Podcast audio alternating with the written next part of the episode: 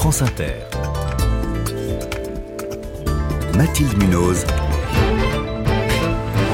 Le 5-7. Il est 6h21, le marché de Rungis est en ébullition à l'approche de Noël. Grossistes et acheteurs s'agitent dans les nombreux pavillons de ce qui est le plus grand marché de produits frais en Europe et son PDG est avec nous ce matin. Bonjour Stéphane Layani. Bonjour Mathilde. Merci d'avoir pris le temps de venir en studio.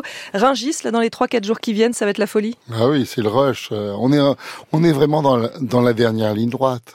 Si on veut préparer son Noël à bon prix, et ses fêtes de fin d'année, c'est maintenant, parce Et- que demain, ça va être encore plus cher. Et ce sera pareil pour le réveillon du 31, la même effervescence? Non, parce que euh, nous, on, on a un marché de professionnels, on sert les commerçants, Mhm. les restaurateurs, les marchés, et évidemment, ces gens font leur stock pour les fêtes de fin d'année. Et la semaine suivante, elle est un peu plus, un peu plus calme. Et est-ce que cette période de fête, ça change quelque chose au niveau de, de votre organisation? Est-ce qu'il y a plus de monde, plus de camions, plus de logistique à gérer? Oui, on a beaucoup de camions. euh, on a environ 600 000 passages pendant un, un mois comme le mois de décembre, et il faut tout C'est plus organiser. que les autres mois? Un peu plus, Ouais. un peu plus. Et, et ça dépend des secteurs, si vous voulez. Évidemment, si vous, vous allez à la volaille ou, les, ou aux produits gastronomiques, il y a beaucoup de monde, Évidemment. évidemment. Et aux fruits et légumes, c'est l'étiage. Et donc, évidemment, on, on calibre tout différemment. Et notamment, les forces de sécurité sont doublées. La préfecture me met à disposition des forces de police supplémentaires. Tout est beaucoup mieux euh, calibré. Évidemment, euh, ça se passe, euh, comme toujours, à Rungis, dans la bonne humeur. Ringis, c'est 10 milliards d'euros de chiffre d'affaires annuel. Les fêtes, ça représente combien? Ça dépend des secteurs, mais pour certains grossistes, ils font deux mois en un. C'est sûr qu'à la volaille, au, au- au foie gras, euh, aux produits gastronomiques, ils font deux mois en un. Et donc, il y a cette frénésie malgré ces temps d'inflation et de pouvoir d'achat réduit. Ça, ça, il n'y a pas Ouais, d'impact euh, sur votre L'inflation va pas gâcher la fête. hein. Les gens, euh, le contexte. Enfin, quand il- on n'a plus d'argent, c'est compliqué, on contexte- peut pas s'acheter oui, du foie gras. Bien sûr, le contexte est inflationniste. D'abord, du foie gras, il y en a moins, et les Français apprennent à consommer malin et à acheter des produits moins chers ou qui ont moins augmenté. Donc, euh, euh, l'inflation va pas gâcher la fête. Les gens veulent se retrouver. Le contexte géopolitique, vous le connaissez, il est tragique. Le contexte inflationniste, il est en train de ralentir. Nous, on est beaucoup. Quand vous faites la cuisine vous-même, vous êtes à 12 points en dessous des euh, prix des produits préparés. Donc euh, vous faites de vraies économies si vous choisissez vous-même vos menus et ça c'est un gros Mais avantage. donc, vous constatez que ce ne sont pas forcément euh, les mêmes produits que d'habitude qui sont achetés, que, on les, les personnes, les, les clients se sont rabattus peut-être sur d'autres produits moins chers? bah, par exemple, bien d'abord euh, on a de la chance, on a des produits de tradition et festifs qui ont baissé, Comme? Comme la coquille Saint-Jacques. Elle est abondante et peu chère cette année. La gestion de la ressource a été excellente. Elle a baissé de 15%. La lotte, c'est moins cher, moins 10%. Et donc, il faut aller sur les produits qui sont moins chers, pas sur les produits qui sont très élevés.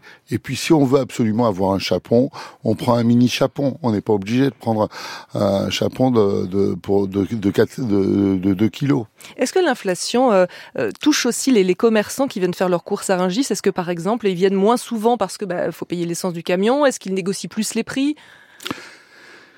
L'inflation, elle touche tout le monde. Il faut bien voir qu'elle touche tout le monde. Elle touche euh, les, les grossistes parce que Qui rognent sur leur marge? Qu'il y a- a- parce qu'il y a beaucoup d'énergie. Moi, je, on gère un gigantesque frigidaire et l'énergie est chère. Euh, elle touche les restaurateurs, les artisans et aussi euh, les commerçants parce que ils ont plus de frais. Et puis il y a les salaires et donc il y a de l'inflation. Mais la bonne nouvelle, Mathilde, c'est qu'elle est en train de ralentir. Hein, on était à 11% en septembre, à 9% en octobre. En novembre, on va être à 5%. Et ça, c'est la bonne nouvelle, c'est qu'il y a une décélération. Alors évidemment, les prix ne vont pas baisser. On est resté à un niveau euh, plus important. Et nous, on oriente les consommateurs à acheter malin, à faire des à faire des, des recettes plus intelligentes de façon à pas exploser son repas. Et par exemple, le magret de canard, c'est un, un, produit qui reste qui, qui, reste peu cher, qui a baissé et, et c'est très festif. Acheter malin et acheter local aussi. Est-ce que la préoccupation environnementale euh, pèse aussi sur les échanges? Est-ce que euh, par exemple les paniers de fruits exotiques hein, qu'on voyait souvent euh, ces dernières années euh, sur les je vous arrête pour tout les fêtes suite. Les fruits exotiques sont français. Oui. Ils viennent de la Réunion, de la Martinique, de la Guadeloupe. On est d'accord, mais ils ont une empreinte carbone. hein. Ils ont une empreinte carbone quand même.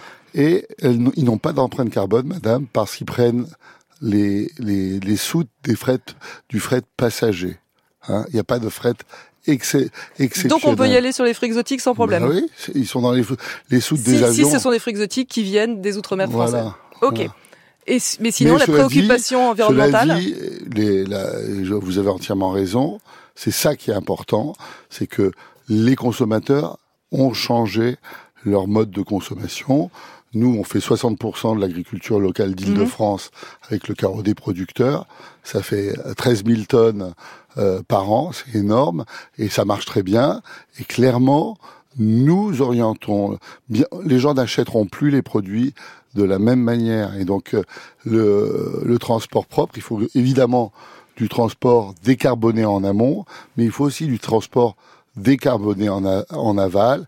On est en train d'orienter toute notre logistique pour avoir une logistique propre euh, vers Paris, vers la région parisienne. Merci Stéphane Layani, PDG du marché international de Ringis. Vous étiez l'invité du 5-7.